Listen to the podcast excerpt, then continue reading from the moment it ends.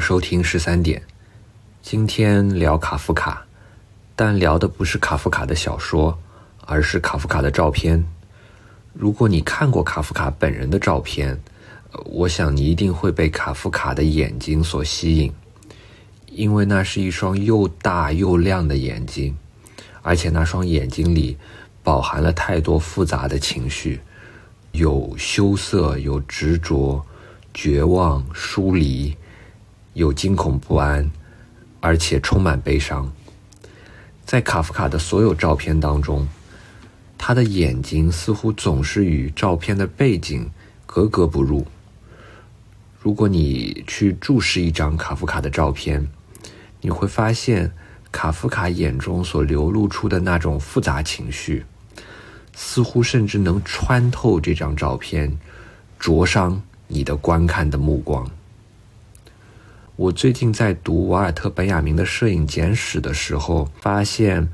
本雅明在评论十九世纪摄影史的时候，竟然特别提到了一张童年时期的卡夫卡的照片。我把这幅照片放在这一期节目的 show notes 里了，放在简介里了。呃，你一定要点开看一下，因为真的非常值得一看。在摄影简史当中呢，本雅明又。非常动人、非常动情的笔触，去描写了这幅照片。我我当时读到就觉得很好奇，本雅明为什么会在一篇评论十九世纪、二十世纪早期摄影史的文章当中，去花这么大的篇幅描写一张卡夫卡童年时期的照片呢？我顺藤摸瓜查了一些资料之后，发现了一条在卡夫卡。和本雅明之间隐秘的线索，当然，这个线索其实并不是我自己发现的，至少在英语世界里，它已经呃被人们广泛讨论了。不不过，这条线索似乎中文世界还没有人介绍过，所以今天正好借这个机会分享一下。首先，我们来看一看本雅明在摄影简史里是如何描写、如何描述这张卡夫卡的童年时期的照片的。本雅明先是提到，在十九世纪下半叶，在摄影术被普及化和商业化之后呢，出现了一种风潮，就是说大家在照相的时候很喜欢用那种虚假的布景，比方说在背景板上放一些热带的植物啊、风景画，搞一些假的大理石柱啊、树木花草之类的东西。本雅明自己并不喜欢这种风潮，他认为这种风潮在审美上其实是一种堕落。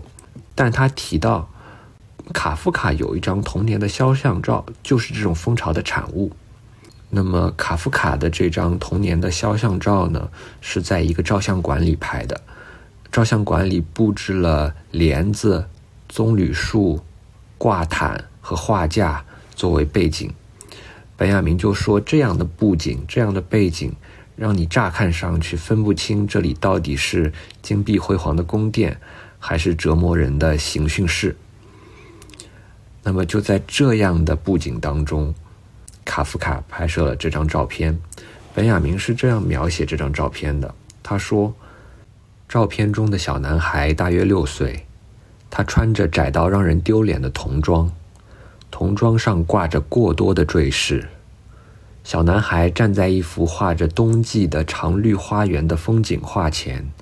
棕榈树的枝叶充满了整个背景。小男孩的左手上还拿着一顶巨大的宽边草帽，是西班牙人戴的那种，就好似为了要让这虚假的热带景观显得更闷、更热一样。他那双无限忧伤的眼睛。似乎想要奋力主宰这个为他设计的背景，若不是这双眼睛，他势必会被背景所吞没。这张照片带着无限的哀愁，与摄影史中的早期照片形成了鲜明的对比。摄影史中的早期照片中的人物，并不像这名小男孩一样，有一种孤单的被遗弃的感觉。到这里就结束了。呃，本雅明在这里的描写，我想非常动情，非常细致。在本雅明的眼里，童年的卡夫卡有着一双无限忧伤的眼睛，这双忧伤的眼睛在虚假的背景板前显得格格不入，仿佛想要主宰这个背景板，反抗这个背景板。本雅明说：“正是卡夫卡的这双忧伤的眼睛，使得他没有被这虚假沉闷的背景所吞没。”我读到这段的时候，就在想，本雅明为什么会在一篇有关摄影史的文章中如此动情的、细致的描述卡夫卡的童年照片呢？因为你会看到本雅明的笔调显然并不是完全客观冷静的笔调，他带入了太多的情感色彩，就仿佛在这一刻，他与童年的卡夫卡是完全共情的。本雅明为什么会突然如此动情呢？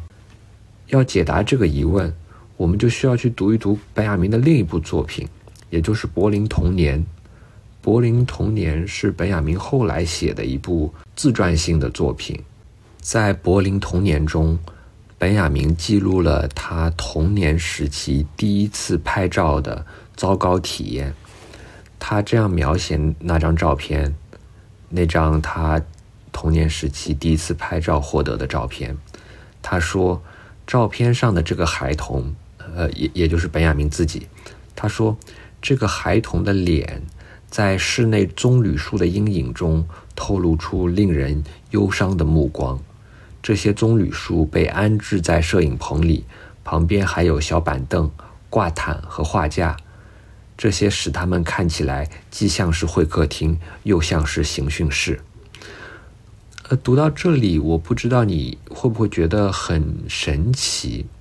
因为本雅明对自己这张儿时照片背景的描述，和他对卡夫卡童年照片背景布景的描述几乎完全一致，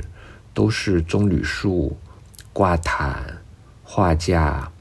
而且这个布景都是沉闷无聊的，看起来。既像是客厅，或者既像是宫廷，又像是刑讯室，这里的描述几乎是一致的，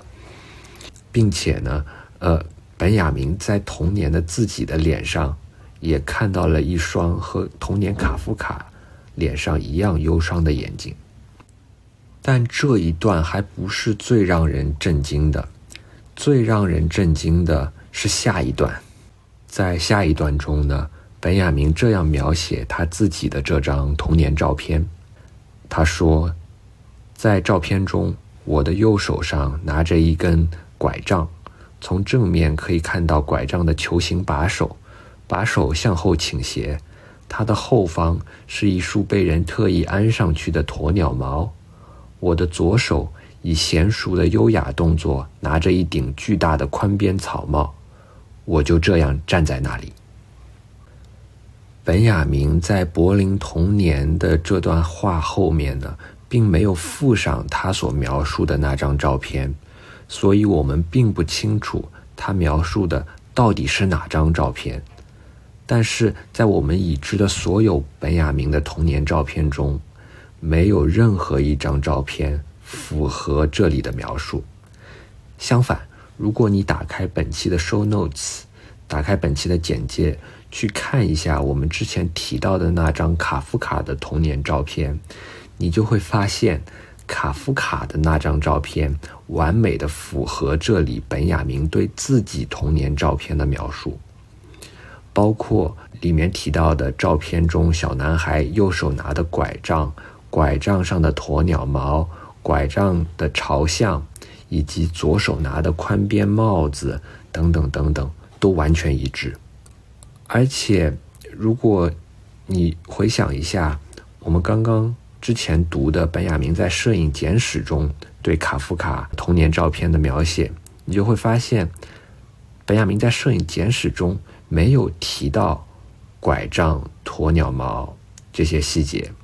但是在柏林童年的这段描述中呢，当本雅明去描述自己的童年照片的时候，却提到了这些细节。但是这些细节并不符合任何一张本雅明自己的照片，相反，这些细节完美的符合卡夫卡的童年照片。这里我们可以得出怎样的结论呢？本雅明为什么会把卡夫卡童年的照片上的内容描述成一张自己童年时期的照片呢？当然有很多种可能啊，比方说，本雅明是可能是故意这么做的。比方说，他可能是想借这种做法来隐晦的表达自己对童年卡夫卡处境的认同，或者是认为童年卡夫卡的心境非常能够代表自己儿时的心境，或者可能单纯就是想向卡夫卡致敬一下。呃，我们知道本雅明和卡夫卡的童年都是在十九世纪末的犹太商人家庭中度过的。呃，所以可能他们的童年是有很多相似之处的，呃，当当然，本雅可能本雅明的家庭还是比卡夫卡的家庭要更富有一些，呃，不过本雅明也有可能单纯就是记错了，他可能在记忆中把卡夫卡的照片混淆成了他自己的照片，这些都是有可能的。那么成成年的本雅明为什么会把？童年的卡夫卡错认成或者误认成童年时的自己呢？